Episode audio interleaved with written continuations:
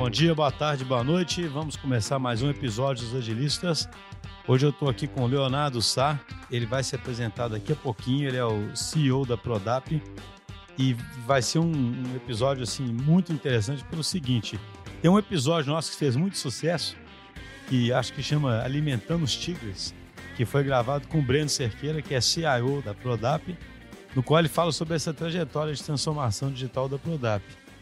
É, agora, o que, que eu acho interessante, né? O Breno, mesmo o Breno sendo um cara com bastante visão de negócios, nós vamos conversar agora com a pessoa que antes disso, né, que é o CEO da Prodap e que sentiu essa necessidade de fazer a, a transformação e que acompanha isso a partir de uma perspectiva diferente e consegue hoje também sentir os efeitos disso, né? Então, acho que é uma história bem interessante, porque é bem do ponto de vista de negócio. Por que, que precisamos fazer essa transformação?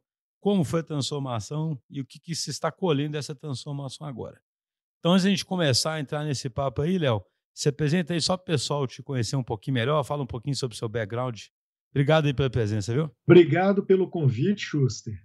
DTI parceira nossa nessa história, né? Eu acho que vocês tiveram um papel super importante nesse processo como um todo, para a gente estar tá aqui onde a gente está. Então, agradeço e sou bastante grato aí, né, a todo, todo, toda contribuição, até fora do próprio escopo da, da DTI, do que, que vocês fizeram pela gente para a gente estar tá aqui hoje, beleza? Mas meu nome. A gente também ficou muito feliz. Beleza. meu nome é Leonardo Sá, né, eu sou um antigo CEO da Prodap, porque hoje eu acho que depois dessa história eu virei o presida, Schuster. E, é, e eu, sou, eu sou formado em medicina veterinária, eu tenho especialização na Fundação do Cabral, sou Harvard Alumni também, sou MBA né, da, da Harvard Business School e estou lecionando também como, como quase como um hobby na Fundação do Cabral aí, em agronegócio já há mais de nove anos né, e estou como CEO da Prodap desde 2012. É, então vamos lá, né, contar um pouco aí da história. Sou pai aí também de duas meninas, né, cara, e atleta master de crossfit nas horas vagas, igual você sabe aí. Na verdade, você é atleta de crossfit, né? Nas horas vagas você cuida da. nas horas vagas eu cuido da. É, é isso aí. Só, só para o pessoal público saber, cara, o Léo, quando a gente fazia Primeira reunião que a gente fez com o Léo, a gente já começou a oferecer umas castanhas. Mesmo assim, cara, tem a maletinha dele ali. A... É uma disciplina grande, né, cara? Você é uma pessoa muito disciplinada, né? Porque eu acho que na idade que eu tô aqui, Schuster, é... se der uma, boba... uma barbeirada né, na, na alimentação, a chance de ter problema é, é grande. Cara. Então, acho que fui obrigado. Eu aprendi com o erro aí. Ficar na linha, né? Então, conta aí, né? Como é que foi essa história antes aí do Breno chegar, né? Como é que foi esse movimento, essa vocês começarem a pensar nessa transformação? O que, que aconteceu? Né? Eu tinha visto a oportunidade, eu acho que a Prodap está nesses, vamos falar assim, como uma empresa de software do setor da pecuária, desde 1992. Só que é aquele negócio, a gente era muito mais uma empresa do setor de pecuária, que é um setor extremamente tradicional, que também fazia software, do que propriamente dito ser uma empresa de tecnologia. E a gente viu justamente que era um setor que estava começando. Então, ou seja, tinha um mundo pela frente na história de passar pela transformação digital e da incorporação de tecnologia para poder melhorar, melhorar resultado. Olha, só um negócio assim, que até erro meu. Só explica o que é a Prodap antes, né? Porque alguém pode estar ouvindo aí e não saber exatamente Beleza. o que é a Prodap. Vamos lá, Schuster. A Prodap é uma empresa né, do, focada no setor de pecuária da carne e do leite. Né? Então, ou seja, pecuária de corte e pecuária de leite. É, os clientes nossos são grandes fazendas e fazendas de médio, grande porte aí no Brasil inteiro, é, na cadeia da carne, são fábricas de ração, cooperativas na cadeia do leite. É, o que a gente faz é entrar para dentro desse cliente e mudar a história de resultado dele. Então, a gente é apaixonado por transformar a história dos nossos clientes é, e faz isso através de um pacote tecnológico que a gente chama de solução total Prodap que envolve tecnologia, envolve consultoria e envolve é, nutrição, suplemento mineral. Né? Pensar num bicho uhum. que tem que comer para ganhar peso, para produzir carne, ou comer para poder dar leite, é uma alavanca super importante, relevante de resultado. Então, isso é um pouco do que a gente faz. A empresa foi fundada em 79 e é uma empresa extremamente tradicional, e, e num setor extremamente tradicional, né, que é a pecuária. Então, acho que 2017 a gente, a gente começou a perceber esse processo como uma oportunidade, Schuster. Na agricultura, eu acho que a coisa já tinha começado. Nesse ponto, a gente teve o primeiro unicórnio na agricultura, que foi a Climate, vendida lá em São Francisco para Monsanto, né, como, como primeiro unicórnio do agro, né, por mais de um bi de dólar. E aí, e aí a gente viu que era o momento justamente de pegar, inclusive, a reputação que a Prodap já tinha como empresa de ter, é, que teria uma maior fatia de mercado em software de, de gestão de rebanho, de gestão de fazendas, e realmente fazer disso um diferencial competitivo. Né? Então, acho que a ideia do conceito ele estava bem informado. Foi quando eu trouxe o Breno. Eu pensei, pô, eu preciso de um cara que realmente entenda de tecnologia, e que, muito mais do que isso, me ajude a puxar e a liderar é, a transformação cultural que é necessária para sustentar a tecnologia como diferencial competitivo. Então, o Breno entrou mais ou menos no meio do final desse plano estratégico, ele ajudou, né, trazendo a, muito da contribuição dele, e a partir daí a gente começou a reformular também todo o time né, da diretoria. Então, ou seja, foi necessário também uma transformação na estrutura organizacional, porque eu tava, eu acreditava assim que primeiro, para a gente ter tecnologia como um diferencial competitivo e ser reconhecida no mercado como uma empresa tecnológica, ágil, focada na experiência do cliente, a gente tinha que ser isso. Né? Então, ou seja, sem ter uma transformação na cultura da empresa, dificilmente a gente ia sustentar isso para o mercado. Então, eu acho que grande parte é, do trabalho, né, de, de andar com isso, de andar com, com esse processo, foi um trabalho muito cuidadoso de, de pensar e gerenciar essa transformação de cultura. Né? Então, e aí né, veio a cultura, a gente entende que, vamos falar assim, a gente não tem uma ação direta, né? Pô, eu vou fazer, eu vou comprar um pedaço da cultura. Né? Não, tem, não tem muito isso, né, Schuster? A gente transforma a cultura indiretamente em alavancas que têm uma relação de causa e efeito com o que a gente quer. Então, acho que foi isso, cara. Desenhar bem a cultura que sustentasse essa estratégia e caminhar na execução, né, na execução de todas essas alavancas que iam sustentar uma cultura diferente. E aí vem desde coisas simples, como, como o próprio ambiente, o escritório. Você conheceu o escritório nosso, a gente hoje é vizinho, está no mesmo prédio. Uhum né, de estar com um escritório mais moderno, sem parede, é, que passe é, justamente essa imagem de uma comunicação fluida, de uma empresa horizontal. Mudamos nosso sistema de gestão, Xusta. Acho que a Prodap tinha um orgulho, uma das grandes coisas que a gente tinha orgulho, cara, era do Balance Scorecard, né, que muito baseado aí no sistema comando-controle. A gente era orgulho porque realmente era uma figura de livro que a gente conseguiu colocar de pé e, e de repente a gente viu assim, pô, cara, tem que jogar isso tudo no lixo e repensar é, a estrutura também de gestão dos indicadores, de como definir meta e, e até o desdobramento da estratégia para execução numa estrutura que a gente tenha a descentralização da tomada de decisão e o envolvimento de todo mundo e a participação de todo mundo. Né? E assim foi, cara. A gente jogou tudo no lixo Fizemos aí hoje um sistema de gestão né, que na época aí o Breno e eu visitamos, fizemos um benchmark na Salesforce lá em São Francisco. A gente adaptou algumas coisas do Vitiumam, que era o método de gestão da Salesforce, e implementando aqui o que a gente chama hoje de plano de voo, né, dentro da Prodap. Mas é isso, Schuster. Foi, foi, acho que veio um processo cuidadoso de transformação de cultura né, de prática dos novos valores, de incorporação dos novos valores na avaliação 360 e uma reformulação inteira do, da forma da Prodap de, de ser. Até então, mas uma, uma, uma, pergunta: quando é que você percebeu? Porque, por exemplo, o que, que a gente percebe muito em, em, em, vários lugares? Tem um tema recorrente que eu faço muito naquela palestra que eu faço de Business Agility, né? Uhum. O executivo ele é muito sensibilizado para essa questão tecnológica, mas muitas vezes responde só querendo comprar tecnologia, né? É. Ele não entende necessariamente que ele tem que fazer uma mudança mais profunda, entendeu? Sim. Como é que foi esse processo de percepção? Porque é, é difícil, né? Assim, vocês tinham um modelo que era vencedor, né? Sim. E, como você disse, se orgulhavam aí de uma série de coisas que vocês faziam muito bem feitos, né? Sim. Como é que é desconstruir isso, né, cara? É, é difícil, né? Não é uma tarefa fácil, mas eu acho assim, cara, o foco o tempo inteiro ele ele estava na implementação da estratégia. E eu não sabia, talvez, naquela época aí, quando a gente saiu para implementar a estratégia, eu não sabia exatamente o que, que eu ia fazer, mas eu, eu tinha consciência de uma coisa, cara.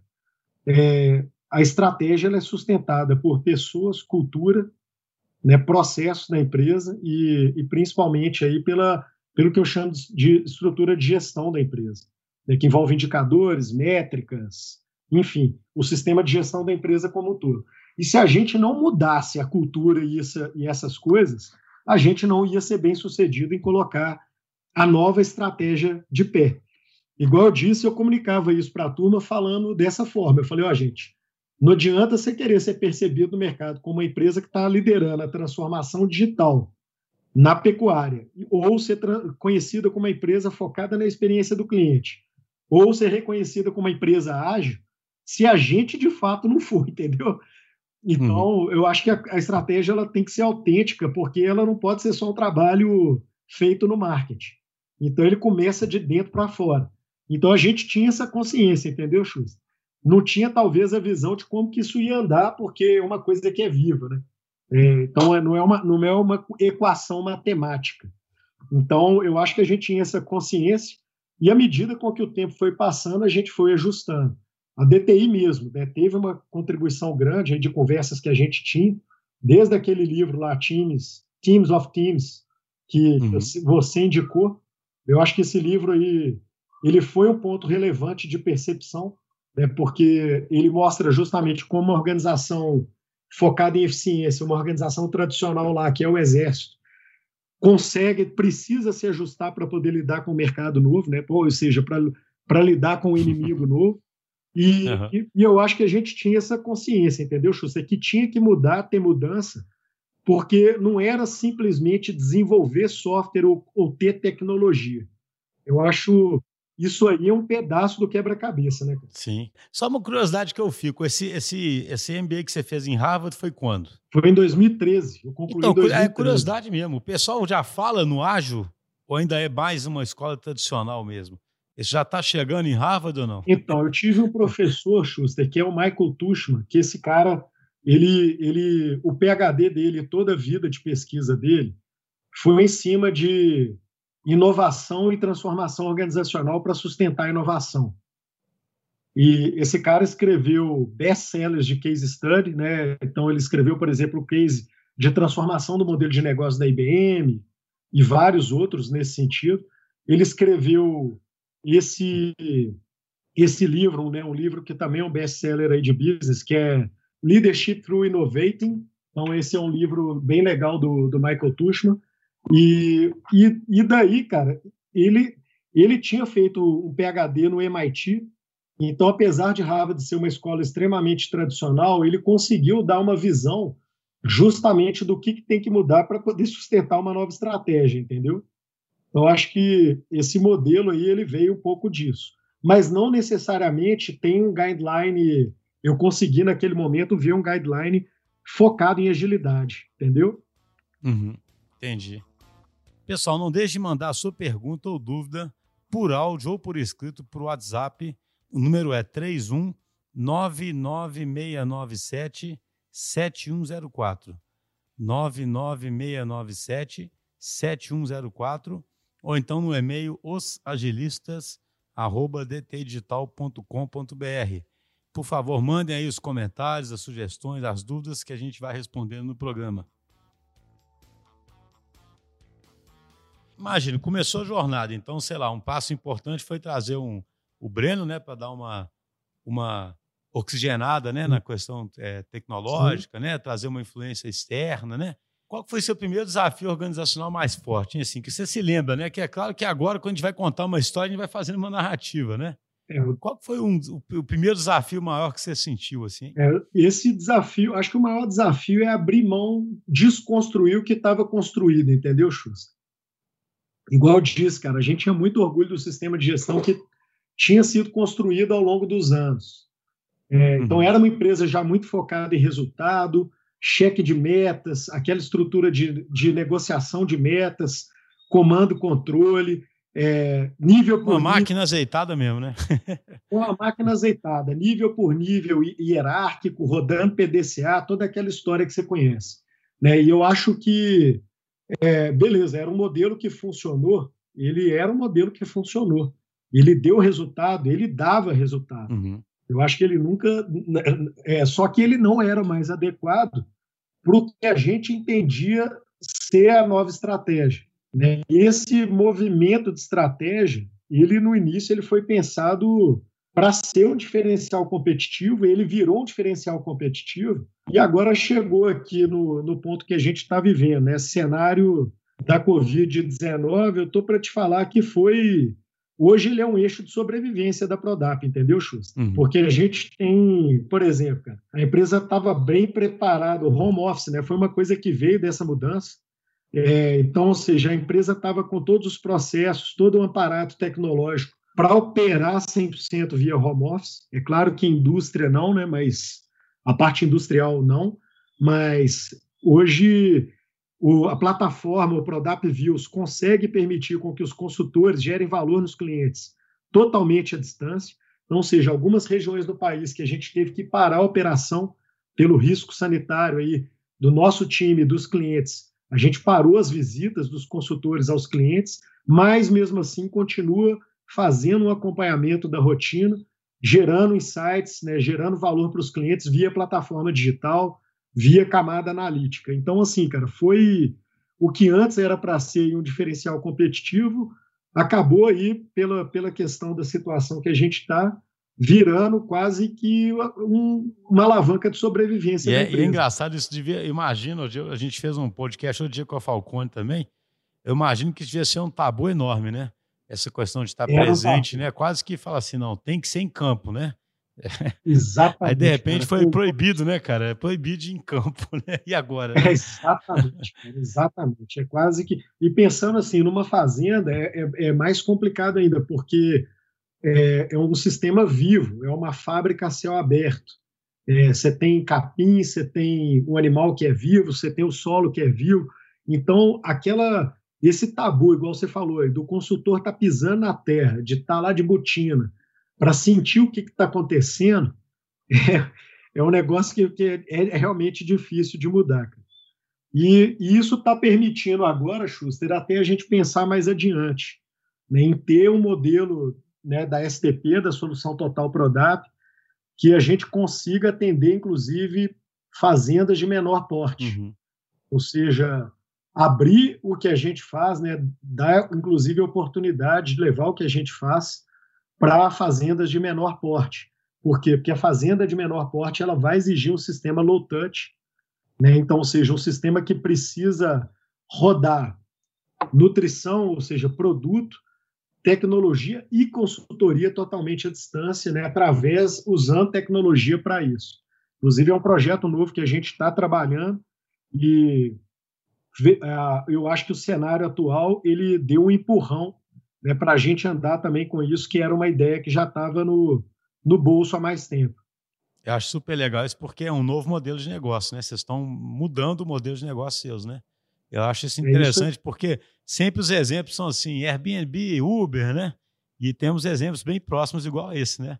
Você consegue ter um negócio é bem mais escalável agora e, e, multiplicar a inteligência do consultor, né? E, e talvez usando um pouco de autosserviço nas fazendas, é por aí, não é? É por aí. E usando tecnologia mesmo, IoT né, para coleta de dados, é, tecnologia de análise de imagens de satélite para a gente ver o que está acontecendo e medir o que está acontecendo na fazenda. Né? Então, ou seja, está é, tá usando a plataforma Views né, e vários outros projetos né, de, com parceiros também para poder conseguir ter uma, um levantamento de dados né, e saber o que está acontecendo na, no cliente sem necessariamente estar um consultor lá pisando é, no cliente. Hum. Então, acho que é isso que é a visão nossa de futuro. Muito bacana. Cara, eu só queria voltar um pouco, eu fiquei curioso com, com a questão do plano de voo, né? Então, assim, você tinha o, o, BSC, aí, igual você disse, super bem instalado, é. e ele acabava significando um desdobramento de meta do topo até todos os níveis da organização, tudo alinhado, né? Isso. E tudo acontecendo como se fosse tudo perfeitamente azeitado para o ambiente, né? Para aquele ambiente que você previu talvez no começo do ano, não sei. Aí você começou a perceber primeiro que isso não daria mais certo nesse, nesse mundo novo, e aí você foi substituindo pelo quê?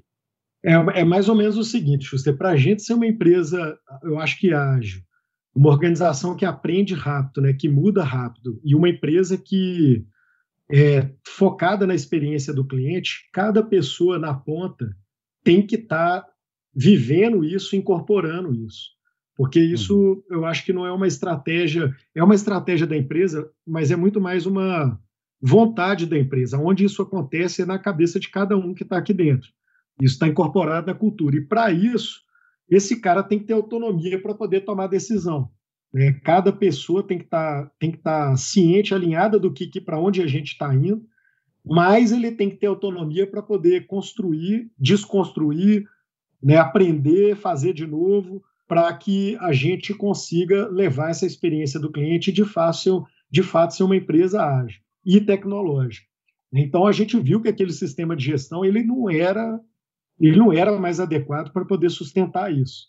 Então o que a gente tem hoje é simplesmente uma guia do desdobramento da visão dos objetivos estratégicos que começa com o meu plano de voo, é, mas cada indivíduo da organização, né, cada nível da organização pega esse direcionamento, faz sua visão, faz, define seus objetivos e, inclusive, define os seus indicadores, ou seja, define quais são suas métricas pra, e estabelece as suas metas para poder saber se ele está indo no rumo certo ou não. Então, ou seja, isso foi descentralizado na empresa. E aí teve que alinhar a meritocracia com esse novo sistema, enfim, a gente teve que também trabalhar outras coisas para poder sustentar esse novo sistema. Entendi, ou seja, vocês, esse novo sistema, ele, ele é menos prescritivo, né? Isso. Ele aponta mais uma direção, mas ele permite as contribuições diferentes de diferentes pessoas que, que vão fazer até as suas experimentações locais, digamos assim, né? É isso. Agora, assim, dentro do que você pode falar, e claro, né? Como é que você fez para conciliar essa questão que é muito presente nas empresas, é, principalmente nas empresas grandes, das metas individuais, de bonificação individual, entendeu? Uma vez que já não, não é você que define a meta, né? Então, muito, a gente teve que dar um passo atrás, Schuster. A gente tinha metas individuais e o sistema de meritocracia ele estava alinhado. É, só que precisava passar uma mensagem de que todo mundo estava no mesmo barco. Né? Então, uhum. ou seja, esse alinhamento da estratégia ele, ele definia muito mais as fronteiras, né, os limites e o rumo do que especificamente botava, falava para o cara o que, que ele tinha que fazer, entregar e, né, e o que, que ele tinha que o que, que ele tinha que executar, porque isso é a parte que ele deveria criar. Então, eu acho que a gente deu um passo atrás e colocou um sistema de meritocracia que hoje ele valoriza simplesmente o resultado do todo. E beleza, a gente pode inclusive amadurecer isso. Eu acho que à medida com que esse sistema de gestão ficar mais maduro e em também trazer um pouco de, de valorização da entrega de cada de cada pessoa, de cada setor, mas foi o que a gente entendeu ser necessário, né, também de desconstrução para poder para poder passar a mensagem correta, entendeu? Ou seja, hoje o pessoal não tem meta individual mais não, é todo mundo ele uma meta da empresa como um todo. Ele tem a meta individual, só que isso não tá é muito mais no sistema de controle social, ou seja, do compromisso que ele tem com com os pares, com, com o time, com os squads, né, no caso aí dos setores que funcionam dos, com os squads, do que propriamente dito, porque a meritocracia dele está amarrada com aquilo, entendeu? Entendi, entendi, entendi. Não, isso é legal demais. No movimento lá, o Beyond Budget, fala muito disso, né? Se você mistura meta com forecast, por exemplo, é. porque no fundo o que eu entendo é o seguinte: você quer de cada um o melhor resultado que ele poderia chegar, né? É isso aí. Então você vira para a pessoa e fala, cara, quanto você acha que dá para fazer de tal coisa? quando você já usa o mesmo momento para definir meta e forecast, né? É. O sujeito já começa um processo de negociação instantâneo ali, né? tipo assim, é, é, isso aí. Já, já, na verdade, o, o, ideal era todo mundo falar o que acredita, correr atrás e depois, com justiça, avaliar o que foi bom e o que foi ruim, né? É Só que é, isso é, é, isso aí o ideal, né? É isso que você está procurando, então. É isso que a gente está assim. procurando, Schuster. Tá, assim, o sistema de gestão ele está amadurecendo ainda. E, e, eu acho que vai chegar num ponto que a gente vai ter isso rodando em breve. Vamos ver, quem sabe mais um ano, né? mais um ano aí. Mas é o que está funcionando para a gente hoje. Quer dizer que a Salesforce tem algo similar que você disse? Eles, a Salesforce é um, é um case interessante, inclusive, porque é uma empresa que eu acho que é uma empresa tecnológica, muito focada na experiência do cliente, é, e é uma empresa que mantém, mesmo com crescimento, uma a certa característica né, das empresas do Vale do Silício aí de agilidade. Então, por isso que a gente escolheu a Salesforce como um case interessante. É, o Breno e eu, quando a gente teve no Vale do Silício, há dois anos, foi em março de 18, estava justamente na construção disso aí tudo, é, a gente teve a oportunidade de fazer uma visita lá no headquarter da Salesforce, e né, com o contato que eu tinha, e aí a gente conseguiu vamos falar assim, entender e, e, e, trazer isso. Claro que tiveram algumas adaptações né, para trazer isso para a nossa realidade. Sim. É, não, e a Salesforce é agressivíssima, né, cara? Salesforce é super agressiva em venda, né? É uma, é uma empresa de venda, né, cara? Sim. Isso foi uma metodologia também, cara, que a gente adequou. No setor nosso, a gente acabou virando benchmark né, de, de trabalhar com, vamos falar assim, com o conceito de inbound, outbound, inside sales, né, segregação de hunter e closer, uma especificação de papéis focada em cadência de venda. É, foi um dos projetos também né, que Bernardo estava à frente da área comercial, que você conhece, tocou, uhum. né, que foi importante para a gente conseguir usar o canal digital para também gerar negócio para a empresa nesse momento. E que, uhum. que, agora, inclusive, vamos falar assim, Schuster, era um setor que dependia muito de eventos dos eventos presenciais, aquele negócio né, do aperto de mão, e, e que, pô, se a gente não tivesse também estruturado e feito esse movimento do, do marketing digital, de ter uma máquina de vendas rodando, a gente também teria parado muito o fluxo de cadência de fechamento de novos contratos agora, entendeu? Quem não fazia isso é quase que não sabe nem o que fazer, né? Quando foi de repente cortado nessa possibilidade de a gente fazer evento, né? Exatamente, cara. Exatamente. E, e mais uma vez, né? Isso aí é uma coisa que a gente estava ainda aprendendo. É um projeto que começou também lá em 18, a estruturação dos times, mudança de estrutura organizacional, do jeito de funcionar do comercial, do marketing, mas a gente aprendeu, foi pioneiro nisso no nosso setor, e, e eu acho que hoje isso também virou um, não só um diferencial, mas também virou uma salvação aí para o que a gente está vivendo, Schuster, de não ter mais, não poder contar mais com os eventos presenciais para seguir com a área comercial.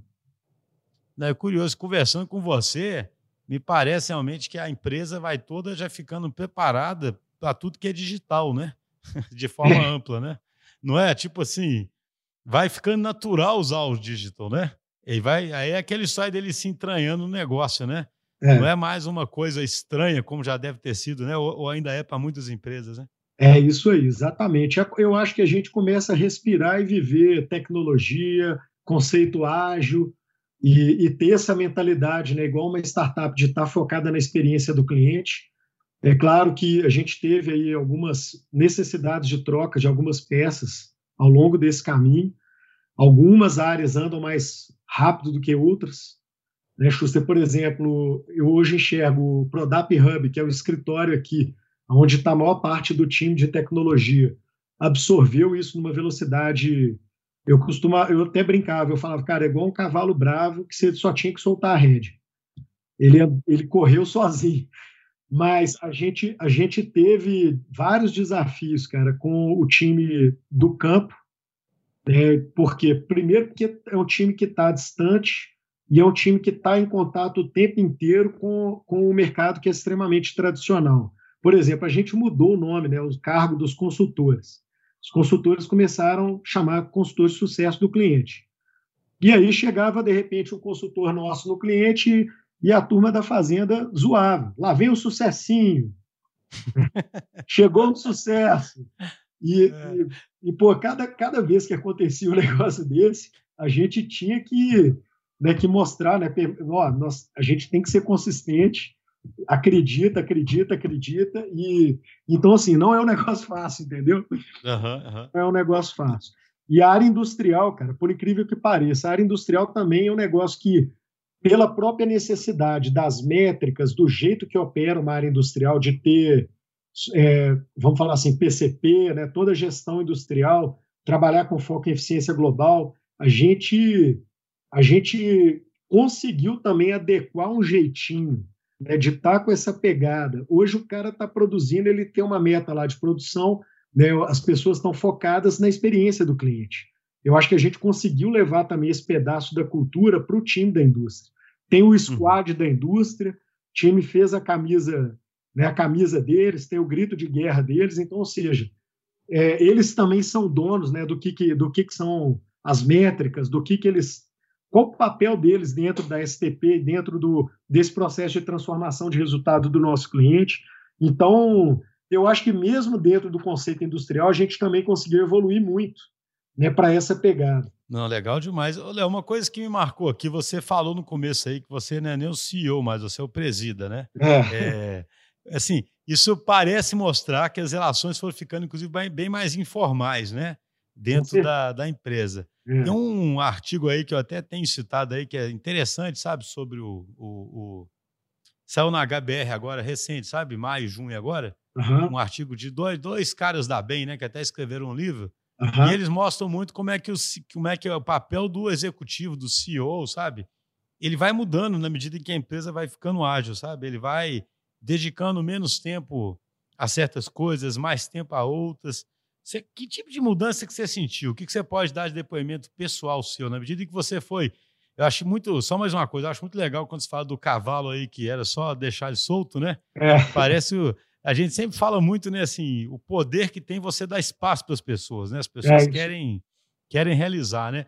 Como é que você foi sentindo a sua a mudança na sua atuação, entendeu? Em relação à estrutura tradicional e uma estrutura agora que é um híbrido, né? Imagino que deve ter coisas ainda influenciadas pelo tradicional e coisas aí bem diferentes. Entendeu? É um híbrido, é isso aí. A gente ainda está no processo de transformação, né? Então acho que a gente ainda não chegou aonde, aonde eu espero que a gente esteja, entendeu? Uhum. É, então, então eu acho que é uma transformação também que ela é constante, porque o mercado vai mudar, vão surgir novos players, vão surgir novas tecnologias e a empresa ela tem que estar em constante adaptação também. Então, acho que esse processo de transformação ele não muda, não acaba nunca. Né? Agora, uhum. você perguntou aí, cara, mudou até o meu guarda-roupa, porque tipo eu tinha costume de andar de, vamos falar assim, de calça social, sapato e camisa social. Uhum. E, e hoje, pô, eu fico até mais feliz, né? Porque é super confortável estar de camiseta, de tênis. É, eu acho que isso é algo simples, mas é algo que simboliza muito essa mudança. É, de estar vestindo igual todo mundo, de estar, de estar num ambiente que eu também me sinta confortável e né, de estar próximo das pessoas, isso é uma coisa que eu, eu acho que eu sempre tinha isso, de conversar com todo mundo, de estar, de estar na ponta também, né, visitando cliente, andando com as pessoas, mas eu acho que isso agora simbolizou, está mais evidente, entendeu, Chus? Eu acho que hum. o processo mesmo, cara, de delegação e de acompanhamento da liderança, hoje eu sou muito mais alguma, alguém, eu me sinto aí como um consultor que está ajudando as pessoas, às vezes dedicando mais para um, às vezes dedicando mais para outro. Mas eu acho que até esse estilo de liderança aí também teve que mudar um pouco, entendeu? Eu tô, uhum. eu tô ali para ajudar a resolver algum problema, resolver algum obstáculo e, e entrar assim que precisar, entendeu? E eu acho que outra coisa também que mudou bastante, cara, é que a gente, para poder estar tá nessa pegada, a gente tinha que ter uma cultura que valorize bem errar e aprender. Essa questão aí que que eu acho que a gente aprendeu muito com vocês, inclusive na DTI, né, de errar rápido, errar pequeno, aprender e mudar rápido. Eu acho que isso aí é o eixo, a espinha dorsal da agilidade, não é isso? Sim, sim. E, e, eu acho, cara, que isso aí teve uma mudança de comportamento gigante, porque a gente não consegue conquistar isso e fazer com que a organização aprenda no nível de cada indivíduo e no nível da empresa como um todo, se o CEO está penalizando, né, ou, ou não, é, não fazendo o papel de, de buscar reflexão e lição aprendida o tempo inteiro, entendeu? Então, e, e, eu acho que também, cara, tá, tá com aquela pegada, ó, nós vamos tentar isso aqui que é algo novo. Se der certo, beleza, eu acho que eu tenho que dar um, um passo para trás e deixar o time brilhar, mas se der merda, cara, eu assumo a responsabilidade, entendeu? Eu acho uhum. que tá mostrando isso para o time e, e né, tá mostrando, vivendo isso na prática mesmo, né, como exemplo, eu acho que foi também importante para poder ajudar a empurrar isso, entendeu? É, não, interessante. Uma curiosidade que eu tenho, eu até escrevi sobre isso recentemente. Eu acho que o líder tradicional ele acaba trazendo um fardo muito grande para ele quando ele quer decidir tudo, sabe? E, ou seja, existe um lado até do, da, da vaidade, né, que o cara está decidindo tudo. E isso acaba é, sendo é, importante para a autoimagem dele. Ele é o cara mais inteligente, né, cara? É, exatamente. Ele é o mais inteligente, ele que decide. Ele até se define, às vezes, por isso, né? E a empresa estimula isso. Só que acho que tem um preço né, disso, que é o fardo que ele carrega também de ter que tomar todas as decisões. Você acha que sua vida como melhorou? Você acha que você esse fardo diminuiu? Curiosidade mesmo, assim eu acho assim, Schuster, o, o, aquela questão do senso de responsabilidade, de, igual eu te falei assim, né? Hoje a gente está, por exemplo, com um objetivo claro, que é passar por isso aí tudo, crescendo, inovando e principalmente preservando o nosso principal ativo, que são as pessoas. Uhum. Então, vamos falar assim, algumas coisas que são críticas né, na tomada de decisão de gestão de risco, que hoje envolve câmbio, compra de matéria-prima, é, eu ainda estou bem no, no, assim, acompanhando de perto, porque uhum. eu acredito que eu estou bem engajado aí nessa missão de entregar isso, né, de, de preservar as pessoas, o nosso maior ativo, e que continuar crescendo e sair disso aqui inovando ainda. Uhum. É, então, então, eu acho que esse senso de responsabilidade, cara, ele nunca muda, mas eu sinto que hoje eu tenho, ao invés de estar aqui sozinho puxando isso, né, eu tenho mais 250 pessoas que estão fazendo isso comigo, entendeu? Uhum. Então, com certeza, divide o fardo, sim, cara. Então, eu, eu assim, cara, o que eu faço é ajudar, ajudar a turma a tomar a melhor decisão, sempre que eu posso, entendeu? Então, é mais isso. Acho que a gente, o próprio time da diretoria mudou muito também, a forma como que a gente decide as coisas é, em conjunto. O próprio time, eu entendo que ele é um squad, a gente tem uma estrutura que depende de uma interação cross-funcional entre as diretorias. Uhum. Né? Nenhum hoje dos diretores consegue trabalhar como um silo sozinho e entregar resultado. Então, eles dependem um dos, uns dos outros. E, e, eu acho que também começou essa mudança aí no time. Né? O time divide decisões, a gente tem um rito né, para poder trabalhar alinhamento e essa tomada de decisão de uma forma ágil bem, bem frequente. Né? Então, então, acho que assim, cara, ficou mais leve mesmo o fardo, entendeu? E a partir do momento, cara, que tem um cara na ponta, né, que está resolvendo em prol da experiência do cliente e que está aprendendo e, e, tentando algo novo e, e, errando rápido e fazendo diferente, eu acho que a gente muda a, a velocidade e, e, passa a ser um processo de ganho exponencial. Então, Sim é mais gente ajudando, né? E não, e não simplesmente gente executando, né? Então, não, eu acho interessante, você vai falando, eu penso muito assim, né? Na cultura tradicional mesmo, aquela tradicional zona, existe toda uma liturgia, sabe? Uma quantidade de cerimônia, né? Uma quantidade de coisas que têm que ser feitas que parece que dizia o foco, né, cara? Da, da, assim, é. é que eu falo, você não vai desprezar, é o que inclusive esse artigo fala muito, né? Você tem que achar um balanço aí, né, entre eficiência e inovação, né? Mas é quando você fala de uma é, de usar uma, uma roupa que fica todo mundo mais igual, é, que parece, igual você disse, para alguns pode parecer um detalhe, né? Mas no fundo é meio que mostrando que está todo mundo no mesmo barco e vamos gastar tempo tomando boas decisões juntos, né? É em vez de gastar tempo com muito cerimonial, né? Muito, como é que eu falo com fulano, né? Será que eu posso fazer isso? Será que eu não posso fazer aquilo? Concorda? Concordo, Schuster. A gente tem um símbolo também, cara, que eu acho que representa isso aí que você falou. A, a gente nunca tive sala separada de todo mundo, eu nunca tive uma sala. Hum. Mas a gente tinha uma sala que ficavam todos os diretores. E aí, quando a gente lançou a estratégia, uma das coisas que nós fizemos foi gravar um vídeo que eu coloquei um, um, um capacete daquele de obra, peguei uma marreta de 7 quilos e a gente gravou eu quebrando a, a parede do, uhum. do, que era a sala da diretoria. Né? E a gente mostrou, passou, botou também todos os diretores para dar uma para dar uma marretada, né? E a mensagem que a gente queria transmitir naquele momento era justamente isso. Olha, a gente está mudando, estamos tirando a, a, divisória entre a diretoria e, e, o resto das pessoas, dos times. É, então, eu acho que assim, são várias coisas pequenas, simbólicas, né, que constrói isso. Sim, não, isso é, isso é... E o que, que você enxerga aí para o futuro, Léo? Você falou que você ainda não está onde você queria ainda, né? Assim, vocês estão e eu concordo com você que isso é uma jornada contínua, né? Não tem um fim, né? Você vai, a empresa vai virando uma empresa que aprende e continuamente vai, vai se adaptando, né?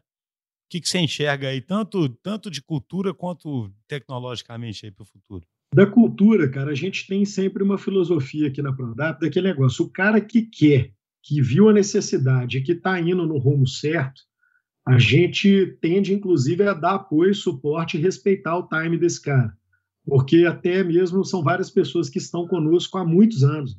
Ah, tem, a gente tem colaborador aí que, eh, que, estão conosco há mais de 30 anos.